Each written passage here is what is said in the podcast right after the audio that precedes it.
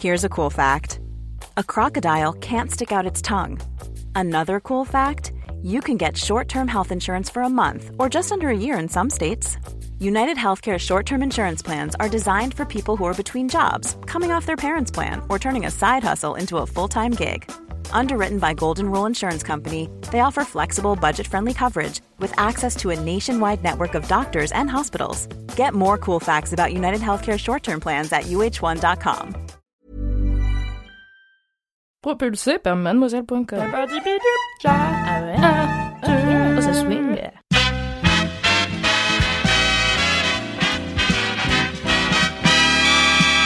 Bonjour, bonsoir, bienvenue dans Sors le Popcorn. Je suis Alix Martineau, chargée des podcasts chez Mademoiselle, et je suis accompagnée de Kalidi Rampel. Bonjour.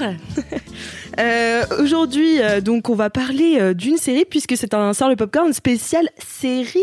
Voilà. Trop bien, c'est mon premier. Bah oui, bah, moi c'est mon deuxième, tu vois, donc finalement. euh, Mais c'est vrai que ce podcast, rappelons-le, est quand même tout frais. Voilà, exactement. Donc pour vous rappeler un peu le concept, euh, sort le popcorn. Ça sort un mercredi sur deux pour parler du film de la semaine et le dernier vendredi du mois pour parler d'une série du moment. Donc c'est ce qu'on va euh, faire aujourd'hui. Trop bien, j'ai trop hâte. Non, bon, en plus, je trouve que. En fait, ces derniers temps, si je peux per- me permettre de donner Bien mon sûr. avis dès maintenant, je trouve que en ce moment, on manque de séries ultra fédératrices et. Ouais. Depuis la fin de Game of Thrones, j'ai l'impression que même avant la fin de Game of Thrones, d'ailleurs, il y a plein de séries qui ont essayé d'amener un public assez large et qui finalement euh, se sont vite essoufflées, et ont pas réussi à gagner l'audience qu'elles espéraient, comme je pense à Westworld par exemple, qui a brassé beaucoup de monde la première saison. Et euh, la deuxième, j'ai l'impression, a perdu pas mal de ses clients. Et pour cause, je n'ai pas compris la moindre parcelle de l'intrigue, par exemple. Moi, par exemple, la saison 2 de Westworld, je suis allée à l'épisode 3 et après j'ai fait, ok, vrai j'ai vraiment rien bité, euh, donc j'arrête là. Moi j'ai même pas repris, je crois. Ben voilà. Donc je pense que ça a perdu comme ça et en fait, du coup, j'ai l'impression qu'on manque vraiment de séries où les gens ont envie de se rassembler et d'en discuter, tu vois. Mm, mm. Donc euh, celle-ci, pour le coup, dont on va parler aujourd'hui, je trouve que, enfin moi, j'en ai parlé pas mal avec mes potes. J'ai l'impression que c'est une série qui fait plutôt l'unanimité. Ouais. Je suis contente qu'on parle de celle-ci, même Ouais, si euh, en termes d'audience, ça doit pas non plus être euh, extraordinaire. Je pense que ça a Non. quand même marché Je correctement. pense que c'est quand même assez niche comme série. tu crois? Ouais, je pense. Ouais. Bon, en tout cas, euh, on arrête tout de suite le suspense. On va parler de la série The End of the Fucking World qui vient de terminer sa saison 2. Donc, dans une première partie, on va parler euh, de The End of the Fucking World euh, sans spoiler. Et puis ensuite, on, passe- on passera à une partie spoiler pour ceux qui n'ont pas fini la saison 2. Mais après, peut-être qu'on peut se mettre d'accord pour spoiler la saison 1 parce que sinon, ça n'a pas de sens. Oh oui, dis donc les gars, ça fait deux ans donc on va pas commencer. C'était il y a deux ans en plus, non? Ouais, c'était il y a, Oui, voilà. oui, c'était il y a, long- il y a Eh. deux ans. ouais. Hein, donc euh, mettez-vous à jour et sinon n'écoutez de toute façon je pense que des gens qui n'auront pas vu la saison 1 ne- Oui. n'écouteront pas un podcast sur cette saison 2 Euh, Mais le- peut-être que si vous n'avez pas vu la saison 1 et que vous écoutez ce podcast, ça vous donnera envie de vous lancer aussi. j'espère Voilà. Alors on va commencer euh, d'abord avec les recommandations euh, séries du moment. Euh, Qu'est-ce que tu regardes toi en ce moment, Kalindi? Eh bien, en ce moment, je regarde pas mal de choses, mais j'avais envie de faire preuve d'un peu de chauvinisme. Euh, J'ai envie de vous conseiller une série que je m'étonne moi-même de conseiller. Oui, moi ça m'a beaucoup étonné quand tu m'as dit que tu allais la conseiller. oui, je suis, très étonnée, parce qu'en fait, euh, il faut dire que j'ai réfléchi. En... Je voulais pas parler d'une série dont on va être amené à parler dans les prochains euh, épisodes de, de Sort le Popcorn. Euh, donc, je vais parler d'une série euh, TF1. Et oui, comme quoi tout arrive en collaboration avec qui a collaboré avec Netflix pour sortir une série que j'ai trouvée euh, euh, plutôt intéressante qui s'appelle Le Bazar de la Charité euh, qui passe tous les lundis à 21h donc sur TF1 et qui sera disponible en fin de mois si je ne m'abuse sur Netflix. ça, exactement. Et euh, le 26 le 20 décembre. voilà.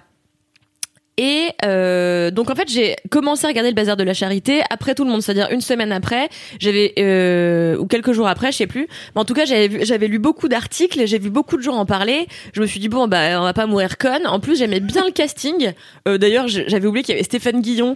Et l'autre jour je, je, je regarde l'épisode, je fais Stéphane Guillon, qu'est-ce qu'il se fout là alors? Qu'est-ce que c'est que ce casting chelou du cul? Mais euh, Bah, je trouve c'est le TF1. c'est TF1 ouais. Ouais mais justement enfin j'ai j'ai pas pigé. Donc euh, un super casting, Audrey Fleurot, Camilou et Julie Debona, euh, entre autres euh, personnalités illustres de, la scène médiatique euh, française. Et donc le bazar de la charité, ça raconte, et c'est ça que j'ai aimé, euh, une histoire vraie Mm. qui s'est déroulée ici même à Paris. Je trouve que il y a trop peu de séries qui se déroulent dans notre belle capitale, donc j'avais envie de lui rendre hommage, même si la, la série a quand même pas mal de défauts, euh, notamment parfois au niveau du, du jeu des acteurs. Mais bon, ça reste ça reste euh, infime comme comme défaut par rapport aux, aux énormes qualités de- du produit complet. Et donc c'est euh, cette histoire raconte la vraie histoire du, du bazar de la charité. En fait, le bazar de la charité, euh, c'était un lieu où se réunissaient les aristocrates, les femmes aristocrates surtout euh, au 19e siècle euh, pour euh, acheter des, des œuvres, enfin faisaient de la charité en gros.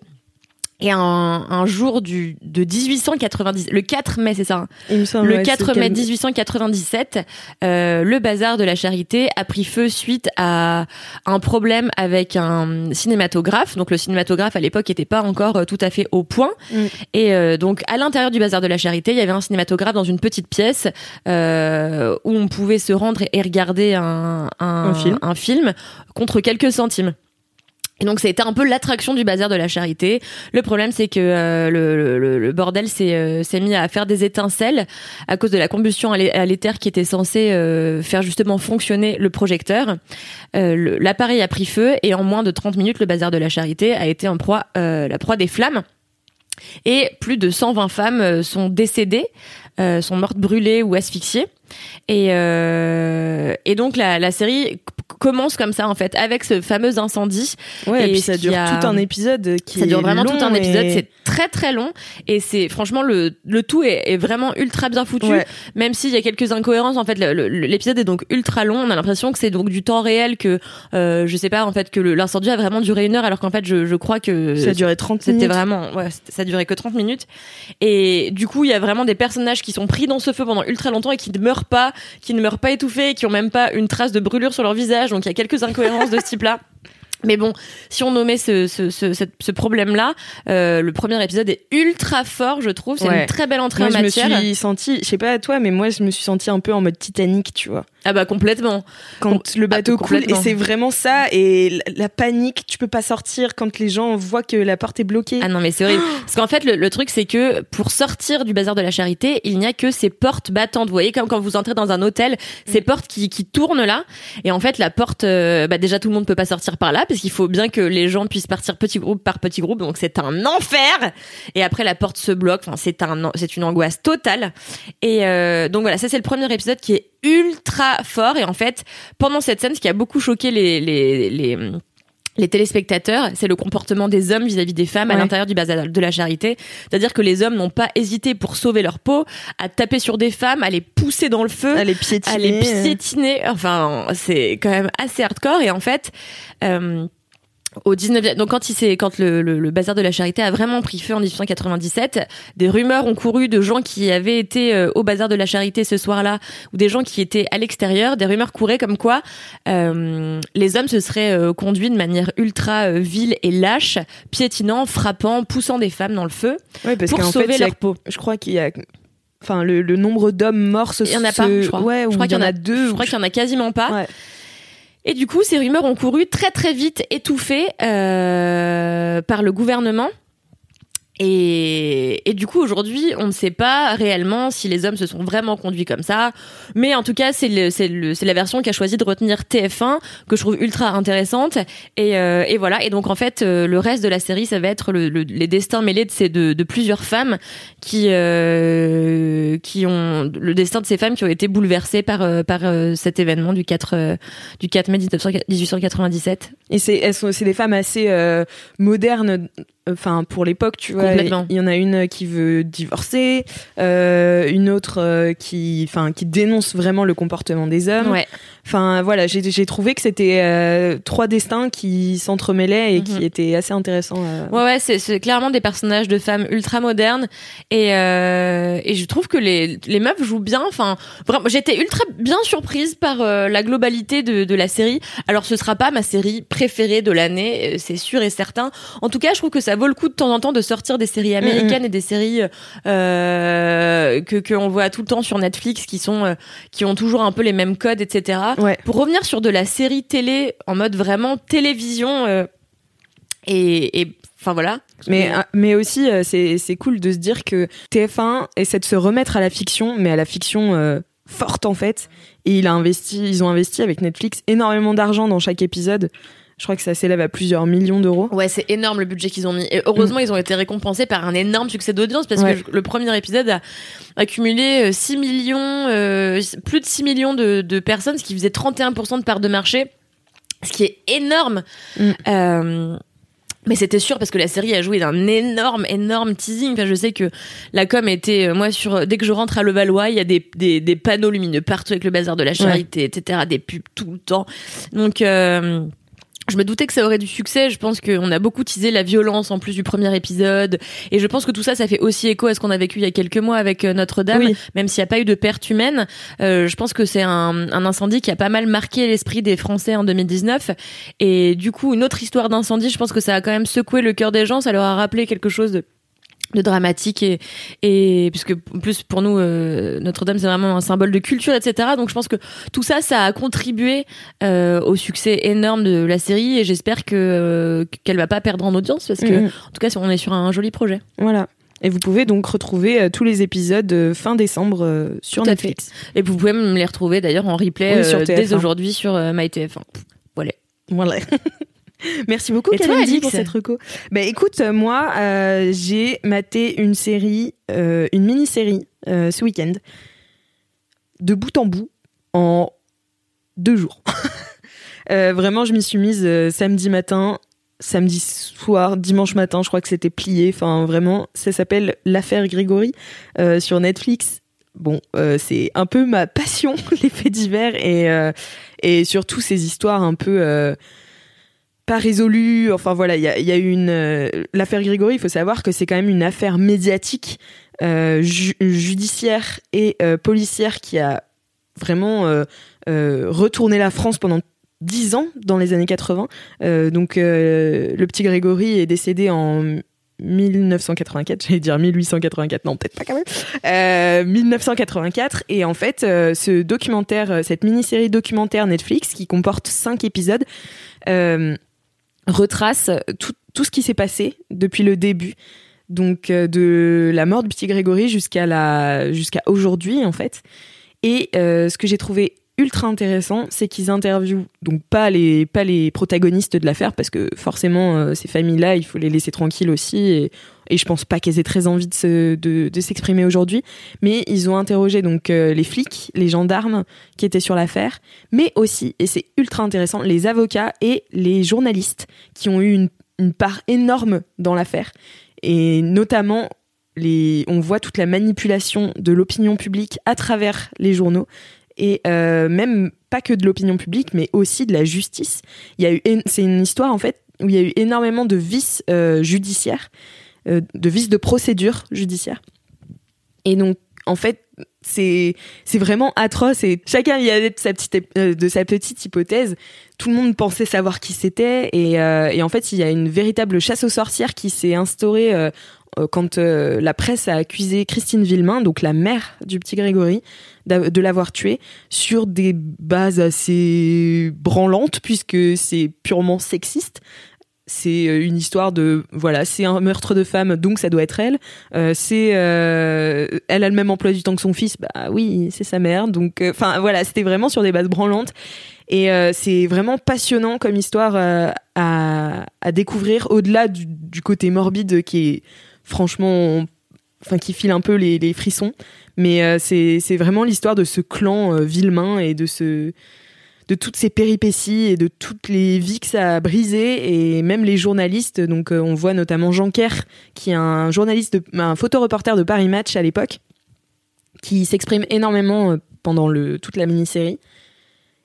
Et euh, il est, il est. Au début, je l'aimais pas parce que je me disais mais il, viole la vie privée de ces gens sans honte, sans vraiment sans vergogne quoi. Et en fait, il s'est retrouvé très proche des Villemains et qui sont devenus ses amis. Et en fait, il est très touchant. Euh, il, est de plus en, on s'attache de plus en plus à lui. Et enfin, c'est vraiment un pilier de, cette affaire.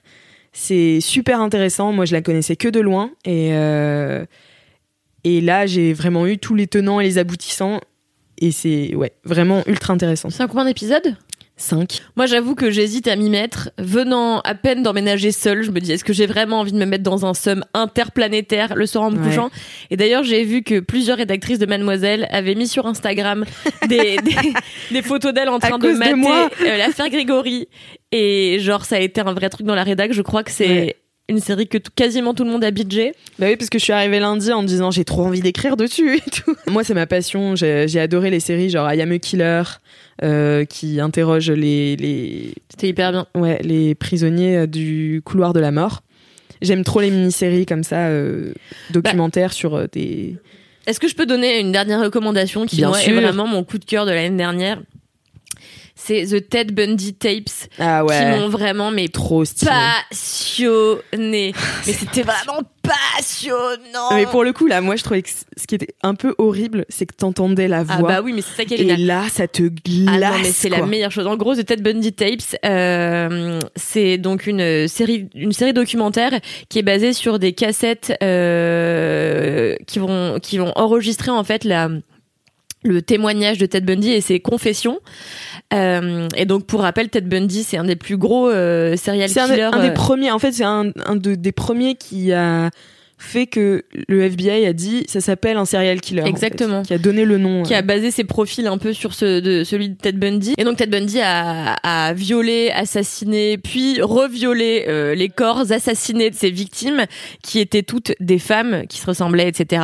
Ted Bundy a fini par être chopé, il s'est évadé une fois, enfin deux fois. Deux bon fois, bref, ouais. c'est un, ce- enfin c'est un délire. C'est rocambolesque en en, plus, fait. c'est complètement rocambolesque. En plus, Ted Bundy a assuré sa propre défense, parce qu'il faut savoir que c'était à la base un avocat, Oui. un intellectuel, un mec brillant et beau gosse. Ouais. Donc il avait vraiment toutes les cartes en main euh, pour qu'on se doute pas que ce soit un, un taré et qu'il puisse euh, ramener plein de zouzes euh, chez lui pour faire ce qu'il a fait après. Bref, c'est une histoire absolument abracadabrantesque et dramatique, quelque chose qui a vraiment ébranlé les États-Unis. Euh, et en fait, voilà, donc on recueille ses confessions euh, sur, euh, enfin, ces- ces cassettes-là sont le recueil de ses confessions, et donc on l'entend parler tout le long de la série, et c'est sur des, c'est c'est mis sur des images d'archives où on voit Ted Bundy se défendre lui-même pendant son procès où on le voit sourire. Et Mm. on enfin c'est vraiment C'est vraiment glaçant. quoi. Et moi j'ai vu ça j'étais au festival du film fantastique de Gérard May toute seule dans la neige à 4 heures du matin. Et je n'arrivais plus à m'arrêter de regarder de regarder Ted Bundy. Et j'étais là et le matin je vais me lever pour aller en projection à 8h30, je me suis levée à 7h, j'ai marché seule dans la neige au bord du lac Quelle horreur et j'ai eu très peur. Ah ouais, moi je, je fermais ma porte à double tour quand je regardais Ted Bundy. Tu Enfin, c'est vraiment- m'étonnes. Ah non mais c'est un enfer. Voilà. Voilà, c'est ma reco euh, sur tout ce qui est mini-série, euh, enfin documentaire. Moi, ça a vraiment été euh, ma passion parce que euh, je trouve que, en effet, ces, ces, ces, fi- ces grandes figures euh, monstrueuses Mm. De l'histoire, ça a un côté euh, fascinant de par l'aspect morbide justement. Donc, euh, on rentre très vite là-dedans et on n'arrive plus à s'arrêter.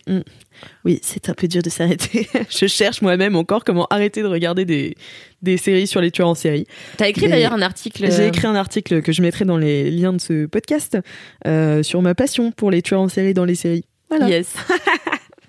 Eh bien, C'est- mais continuons de toute façon, C'est oh là là. mais c'est fou. C'est franchement un Incroyable. enchaînement parfait puisque nous allons enchaîner avec The End of the Fucking World sans spoiler.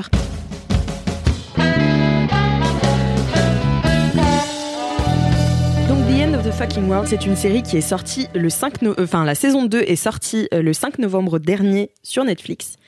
Et euh, voilà, donc c'est l'histoire, euh, c'est inspiré d'un roman graphique de Charles Forsman. Euh, c'est l'histoire de James, c'est un ado qui se pense psychopathe au début de la saison 1 et qui se lie d'amitié avec une camarade de classe, Alyssa. Enfin, il se lie d'amitié. En fait, lui, son but, c'est que bah, il veut la tuer. En fait, euh, c'est l'objectif qu'il se met. Et en fait, ils embarquent tous les deux dans un dans un road trip. Et euh, finalement, il se rend compte qu'il est capable d'avoir des sentiments pour elle. Donc ça, c'est le pitch de la saison 1. Et donc, euh, dans leur road trip euh, un peu d'école buissonnière, James et Alyssa euh, tombent sur une maison qui paraît inhabitée. Ils s'y installent pour la nuit, sauf que le proprio revient et tente de violer Alyssa pendant qu'elle dort. Et donc James arrive par derrière et le tue.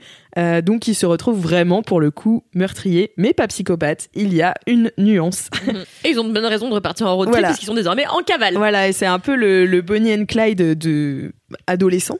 Et la saison 1 donc se terminait, je le rappelle, sur la police qui trouve James et Alyssa, j'allais dire Bonnie and Clyde, qui trouve James et Alyssa et James se fait tirer dessus sur la plage. Euh, sur une dernière scène moi que j'avais trouvé magnifique mm, mm. et euh, super euh, prenante en fait où ces ados qui n'avaient pensé ne, ne, rien éprouver ne rien pouvoir éprouver en fait cette scène est d'une dramaturgie et enfin j'ai trouvé ça top. Mm-hmm. voilà. donc ça c'est la saison 1 bien spoilé tout à fait. Puisque c'est jusqu'à la fin. Et est-ce que toi Kalindi tu as attendu la saison 2 et pourquoi? Bah alors déjà, j'attendais pas spécialement la saison 1. Euh, euh, faut savoir que pour euh, parler un peu de, de, des séries pour ados, moi c'est pas. En fait, les, les teen séries c'est vraiment pas ma cam de base. Enfin, je pensais que c'était pas ma cam de base. Et en fait, depuis quelques années, eh ben j'en ai bouffé quand même un sacré paquet. Et même euh, même des séries euh, que je dénigrais avant même d'avoir jeté un, un, œil, dessus.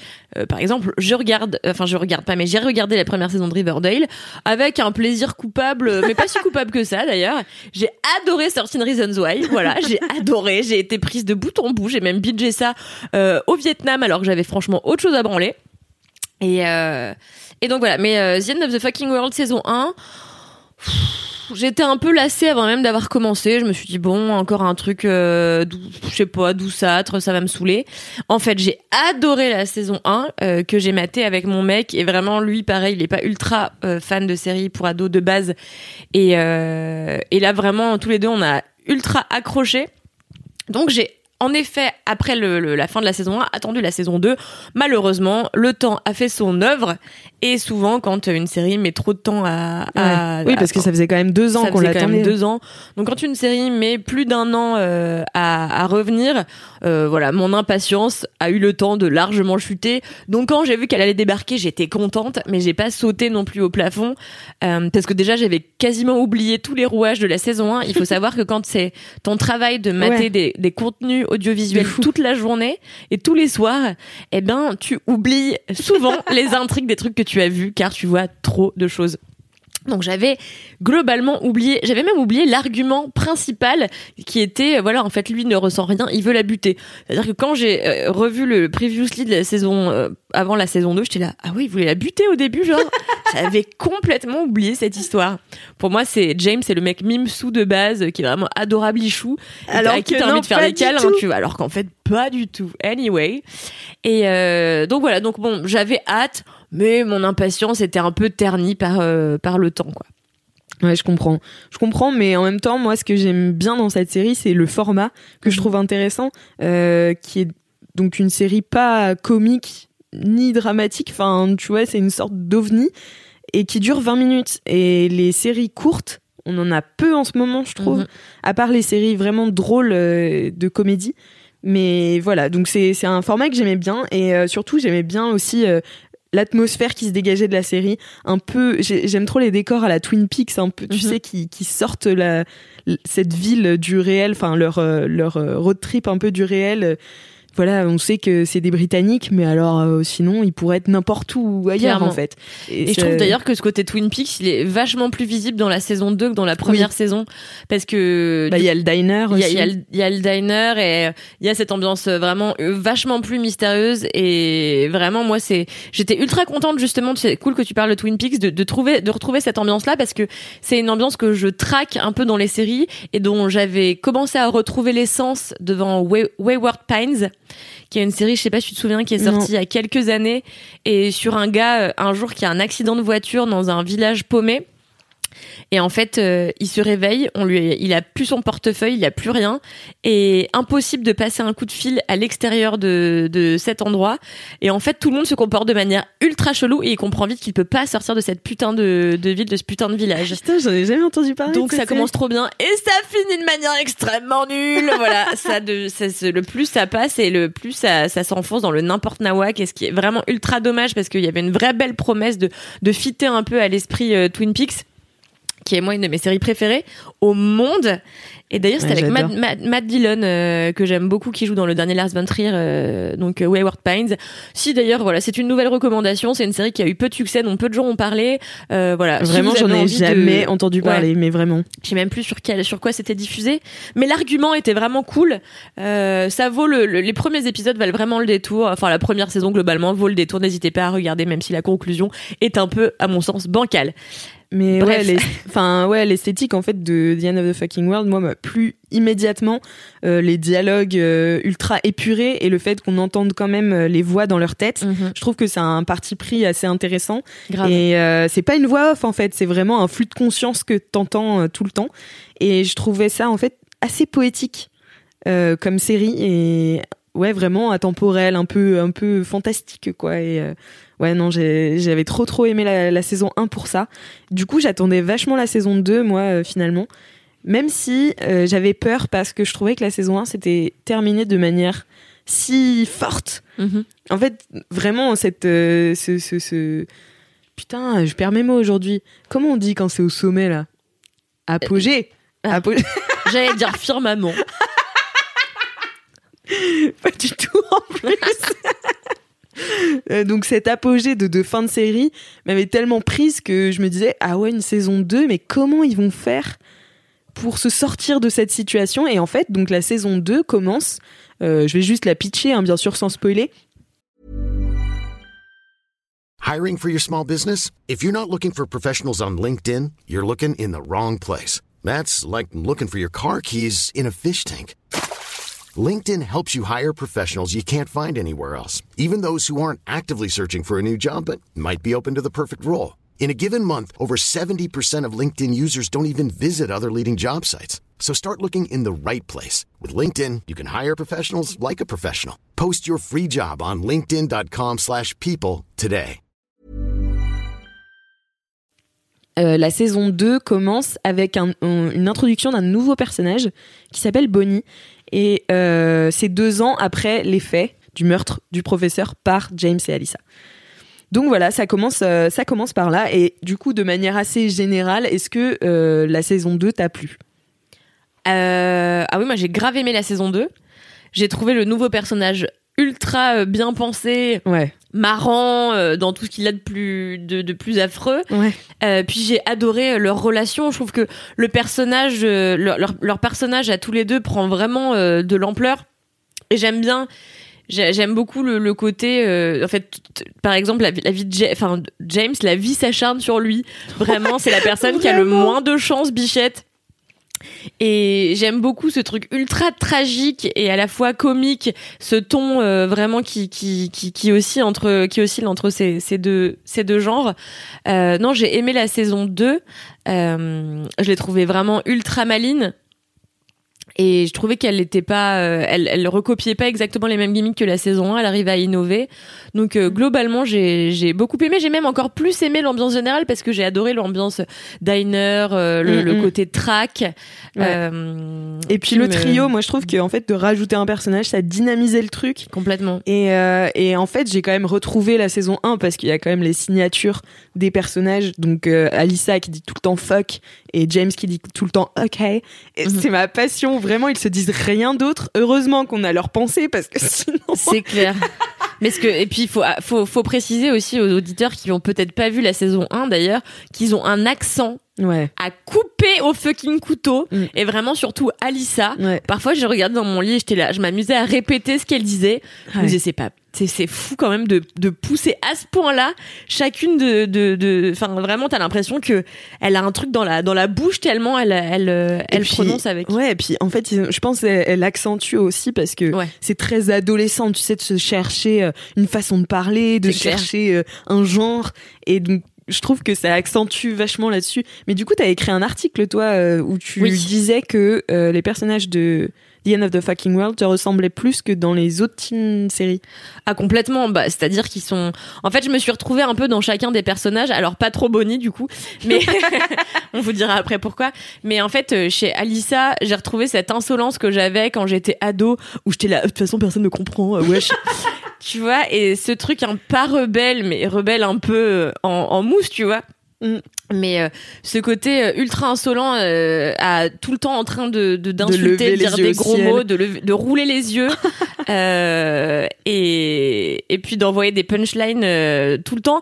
Et en fait, donc j'ai j'ai retrouvé ce côté-là de moi chez Alissa, et à l'inverse, j'ai aussi retrouvé ce côté ultra timoré et peureux de de James.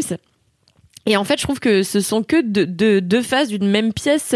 C'est juste ce visage adolescent qui est juste ultra mal dans ses baskets, qui sait Mm, pas, qui sait pas quoi faire. En fait, moi, j'ai vécu tout leur road trip comme un, en fait, comme une, une métaphore du parcours scolaire où, en fait, eh ben, euh, tu te gourres, euh, tout est tout le temps, euh, enfin, c'est semé d'embûches et, et voilà. Donc, euh, non, moi, j'ai trouvé que, enfin, évidemment que ces ados-là, qui sont juste max dans la vie Mm. et qui en plus peuvent même pas jouir du soutien des adultes parce que tous les adultes dans Oui. cette série sont nuls à chier. Ils sont vraiment tous nuls. Ils sont vraiment tous nuls à chier. Et donc, je me suis vachement plus reconnue en eux que euh, dans les, les personnages de Riverdale, par exemple. Non, mais Euh, Riverdale, vois il faut pas s'identifier. Tu peux pas t'identifier à Riverdale. Bah, je suis sûre qu'il y a des gens qui s'identifient très bien au personnage de Riverdale. Alors moi, je suis Véronica. Ah bah, je suis sûre qu'il y a des meufs qui doivent se dire ça, hein, c'est sûr et certain. Il y a forcément des gens qui Mais se disent qui parlent comme moi, ça à ses parents. euh, Véronica, quoi, c'est sûr et certain. Euh, voilà, ou même.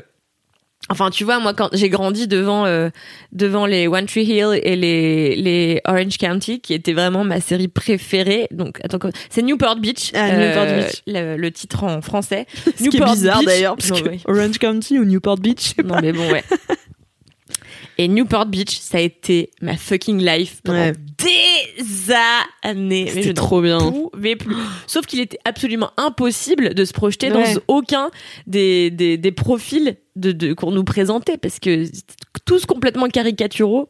Et puis surtout, ils avaient 48 ans, tu vois, alors qu'ils étaient en avoir 16. exactement. Alors que là, je trouve que Alissa et James, ils ont vraiment des physiques d'ados, tu vois aussi. Alors qu'ils de- sont vieux quand même. Je Ils sont vieux. Jessica Barden, elle a mon âge, 27 ans, était là. Ah ouais. Elle joue quand même un personnage qui est censé en avoir 10 de moins, but Ouais. anyway.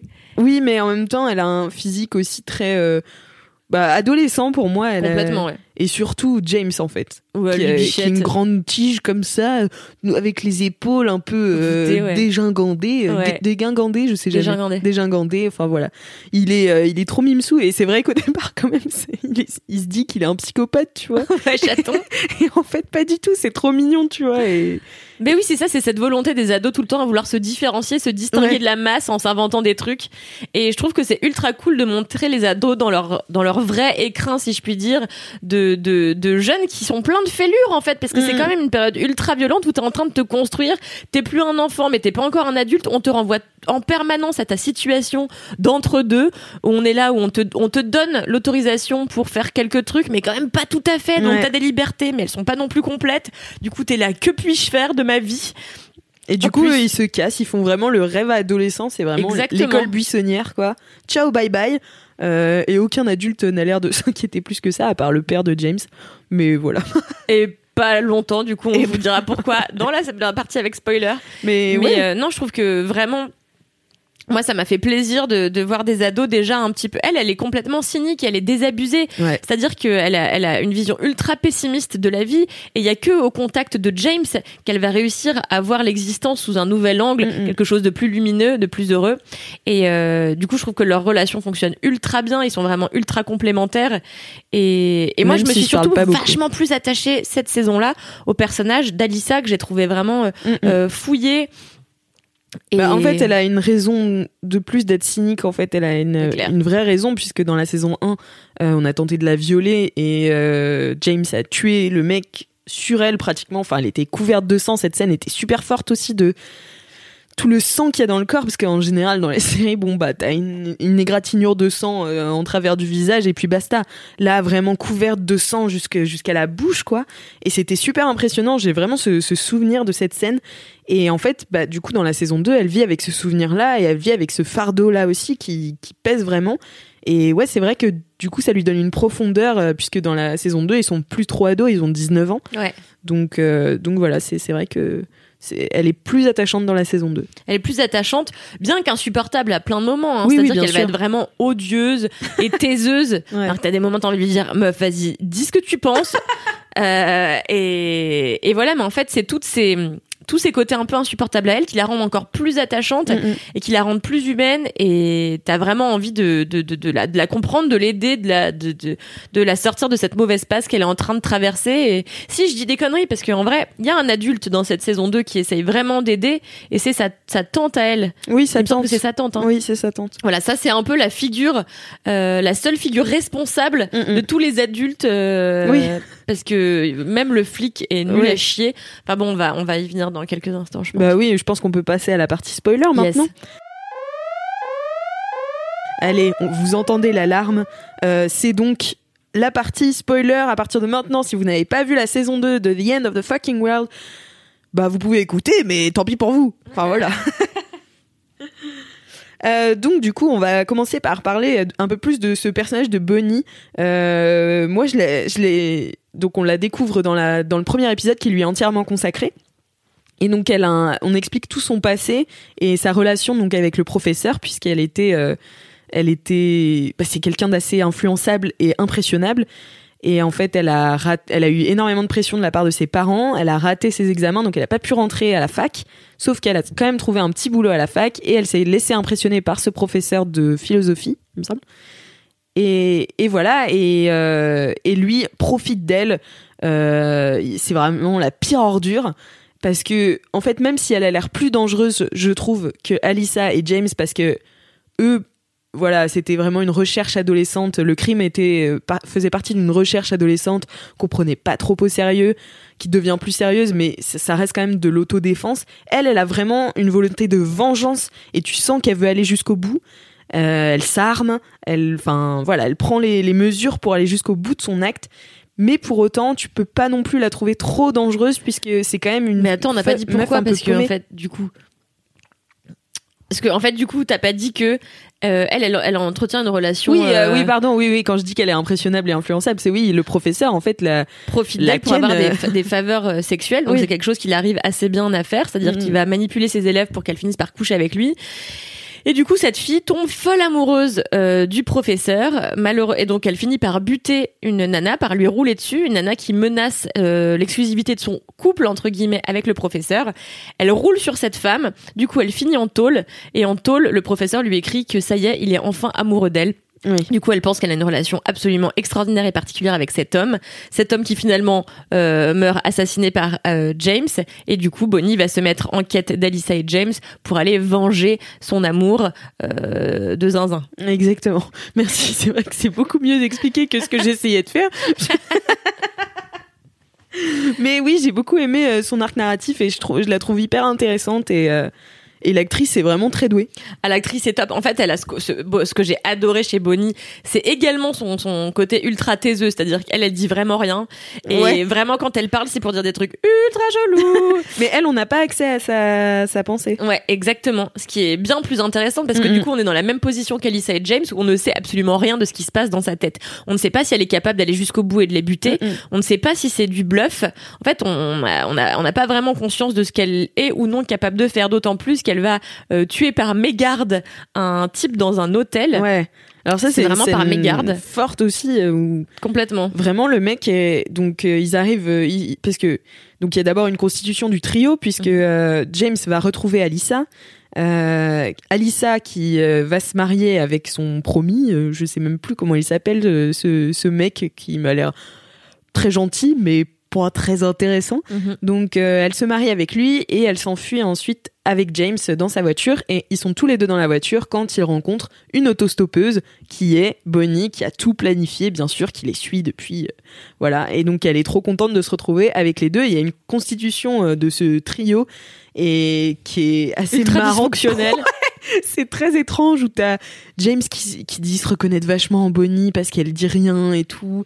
Et en fait, t'as Alyssa qui n'en peut plus d'elle et c'est assez marrant, je trouve, ce, ce, ce passage où ils sont tous les trois dans la voiture où toi, en tant que spectateur, tu sais ce qui, enfin, tu sais ce Tu connais pourquoi, voilà, de... tu, tu, sais pourquoi Bonnie est là, mais, euh, mais James et Alyssa sont vraiment dans la, dans la pure euh, découverte du personnage et c'est assez marrant.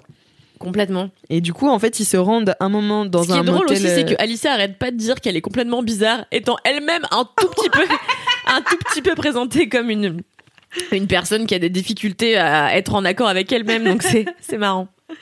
Et donc en fait, tous les trois vont se diriger vers un motel pour euh, dormir le soir. Et euh, le maître d'hôtel, euh, si c'est comme ça qu'on les appelle, oui.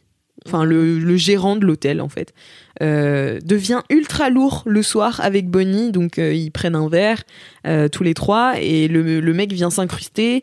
Il essaie de draguer Bonnie. sachant que James et Alyssa dorment dans la même chambre, il se dit ah peut-être il y a moyen et donc il force l'entrée de sa chambre et elle le elle le menace de le tuer et en fait elle le tue vraiment mais en fait Sans vraiment faire sans exprès. vraiment faire exprès. Et, euh, et en fait, ça, ça rappelle beaucoup la saison 1, où ben, en fait, c'est toujours de l'autodéfense et Ouais. euh, c'est De victime, tu deviens un bourreau, mais vraiment euh, contre ton gré. contre ton gré. ouais. Donc du coup, ça lui, ça- son, son profil vient se mettre en parallèle avec celui d'Alissa. Et non, vraiment, ce personnage de, de Bonnie est ultra fort. Je trouve que leur, leur trio fonctionne vraiment très très bien et ce jusqu'à la fin, euh, puisque leur destin va se retrouver d'autant plus lié quand euh, Alyssa et James vont lui révéler que en réalité, ce, ce type-là était un, un violeur Mm, mm. et un, un meurtrier. Elle, elle le croit pas, elle le croit pas, elle finit par, euh, par entendre raison, elle veut se suicider et c'est James et Alyssa qui l'empêchent de commettre le pire. Ouais. Mais d'ailleurs, avant ça, il y a euh, toute une scène, une fausse fin que j'ai trouvée incroyable. Mais vraiment, j'étais. Moi, j'ai pas cru vraiment une seule C'est seconde. vrai Ah Non, mais vraiment pas une seule seconde. Mais parce que moi, cette série, quand même, me surprend tout le temps. Enfin, je trouve que c'est une série, euh, scénaristiquement parlant, pas comme les autres, tu vois, qui, qui, qui, qui va un peu euh, là où, bah, là où on l'emmène. Et du coup, quand euh, donc Bonnie se retrouve face à James et Alyssa dans le diner, et qu'ils sont en train d'essayer de lui parler, et que tout d'un coup, d'une violence sans nom, elle leur tire dans la tête, tous les deux, d'affilée. Dé- Déjà, je me suis dit, waouh, elle tire bien. Ouais, non, mais oui. Mais après, je- comme ça a duré quand même un bout de temps, où ils sont allongés, inertes, je me suis dit, est-ce que c'est vrai? Est-ce que c'est vraiment arrivé? Après, c'était quand même l'avant-dernier épisode, ouais. donc c'était un peu... Mais j'ai trouvé cette fausse fin assez marrante et assez... Voilà, je- en vrai, j'aurais pas, pas aimé qu'ils aillent jusqu'au bout de ça, tu vois.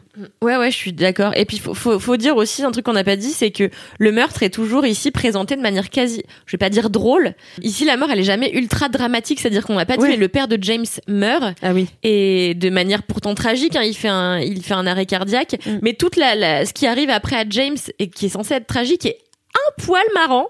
Mais oui, parce qu'en fait, je trouve que c'est une série qui euh, donc a des ressorts euh, dramatiques euh, ultra dark, et pour autant, tu te sens jamais en insécurité.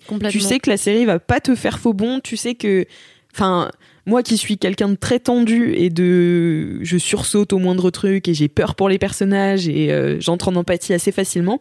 En fait, là, j'avais complètement confiance en la série pour ne pas me faire peur et ne pas me mettre en insécurité. Ouais, je comprends ce que tu veux dire. Ben, c'est exactement ça.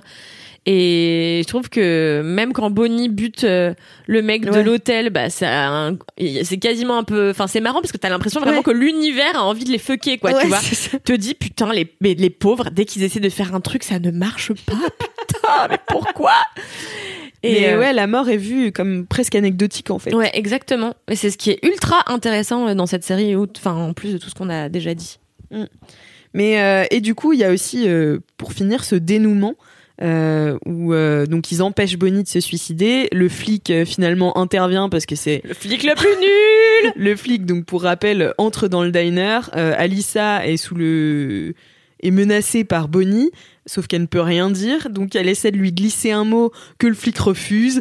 Enfin voilà, il mange son strudel euh, à la pomme là devant le comptoir. Il se rend pas compte du tout que la situation est tendue, mais euh, et donc voilà, il s'en va. Sauf que en partant, il voit que Bonnie a un flingue, et là il se dit bon, bon bah faut peut-être que j'intervienne alors. Donc il retourne dans sa voiture, il appelle du renfort avant d'y aller tout seul, alors qu'il y a quand même une jeune femme qui est en danger de mort. Non, le mec, je rappelle, il renfort avant de s'y, enfin, de s'y frotter. C'est assez marrant. C'est vraiment euh, le, l'apogée de la nullité des adultes euh, dans C'est cette clair. série. Et donc, il a même pas le temps d'intervenir que James et Alyssa ont déjà réglé la situation puisqu'ils ont empêché Bonnie de se suicider. Et ils ont neutralisé son, son flingue et tout. Donc, euh, donc voilà. Et après, il y a un dénouement où euh, James et Alyssa euh, se disent qu'ils s'aiment sur ce haut point de vue là qui est magnifique. Et d'ailleurs, c'est la première fois qu'on prend de la hauteur un peu dans cette série qui est toujours dans les bois. Euh, voilà, on, on, se sent un peu euh, enfermé, bah, comme dans Twin Peaks, tu vois, cette ambiance un peu boisée, un peu forêt. Et là, vraiment, on s'élève. Quoi? C'est quand j'ai dit boisé. J'ai l'impression d'être chez Nature, Alia. Cette ambiance un peu euh, boisée. Euh. Et du coup, ouais, on s'élève et sur le point de vue, euh, finalement, enfin, euh, euh, James arrive à dire à Alissa qu'il l'aime, parce que depuis le début, c'était son objectif quand même de lui dire qu'il l'aimait. Après avoir voulu pas. la tuer. Après avoir voulu la tuer. Et, et Alissa lui répond que elle aussi, mais qu'il faut pas qu'il en fasse tout un char. Et voilà, ça se termine là-dessus. Qu'est-ce que t'en as pensé toi de la fin Moi, j'ai trouvé ça très bien. Ouais. J'ai trouvé ça très tendre et je trouvais que ça, ça, ça apportait vraiment une, une jolie conclusion à ces deux, à ces deux saisons parce qu'en effet, moi, j'étais pas, pas vraiment pigé pourquoi une saison 2 dans la mesure où la fin de la Ouais. saison 1 n'appelait pas vraiment de suite. Je trouve qu'ils ont très bien réussi à se sortir euh, de l'impasse entre guillemets dans laquelle ils s'étaient mis, dans laquelle ils s'étaient mis à la fin de la saison 1. Et du coup, je trouve que c'était une conclusion qui était très mignonne. Il faut, Ouais. enfin, faut rappeler que ça reste une série pour ados. Je trouve que la fin est optimiste Oui. et, euh, et en fait ça fait du bien tu vois parce que même si j'aurais j'étais contente quand euh, Bonnie leur met une balle dans la tête à chacun c'est mon côté un petit peu voilà j'aime quand ça se finit quand les histoires se finissent mal parce que la vie se finit souvent mal Ouais. donc euh, j'avais envie que en fait j'avais envie d'un peu de noirceur dans cette série je trouve qu'ils auraient pu euh, voilà complètement prendre ce parti pris de buter les personnages principaux je trouve que c'est toujours un, un parti pris qui est euh, fort. Euh, mais toutefois, tu vois, j'étais contente euh, que que- qu'ils finissent sur une note euh, une note positive, une note d'amour, parce qu'en fait, tout ce qu'on a envie de, de voir depuis le début, c'est Bah, de les c'est voir se dire je t'aime et sûr. c'est de les voir ensemble. Mm. Après, euh, de les si a- si on avait décidé de les mettre ensemble bien plus tôt pendant l'intrigue, ça aurait perdu de son charme évidemment. On n'était qu'en attente de ce moment, ce, ce point culminant, ce, ce- voilà, et on l'a eu. Donc c'était très mignon Mm. et je trouve que c'était voilà, ça m'a ça m'a fait du bien à mon petit cœur. Ouais, moi aussi. Et du coup, euh, bah, je sais pas s'il y aura une saison 3. Je sais qu'il y a eu. Non, c'est sûr que non. Je crois qu'il y a eu des il y a eu des Il y a rumeurs eu des rumeurs, donné, ouais, mais, mais- euh, non, je crois qu'il il s'arrête à la saison 2.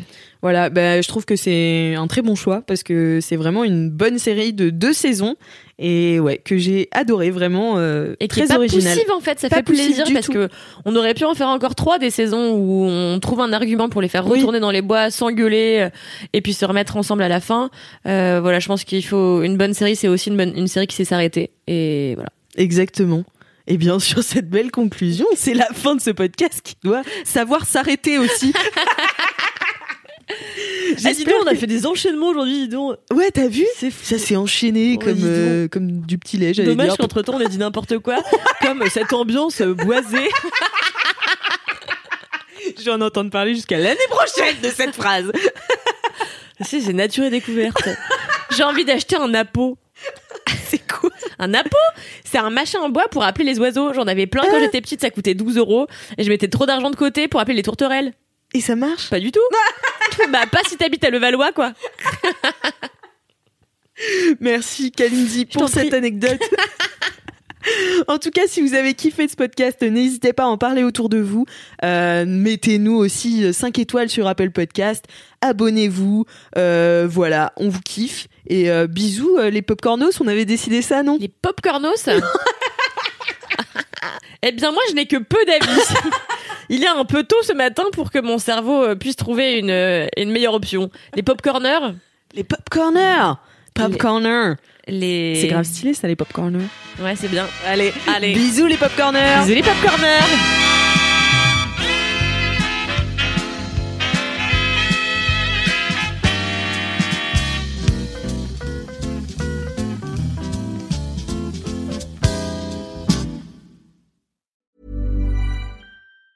Planning for your next trip? Elevate your travel style with Quince. Quince has all the jet setting essentials you'll want for your next getaway, like European linen, premium luggage options, buttery soft Italian leather bags, and so much more. And it's all priced at 50 to 80% less than similar brands. Plus, Quince only works with factories that use safe and ethical manufacturing practices. Pack your bags with high-quality essentials you'll be wearing for vacations to come with Quince. Go to quince.com slash trip for free shipping and 365-day returns.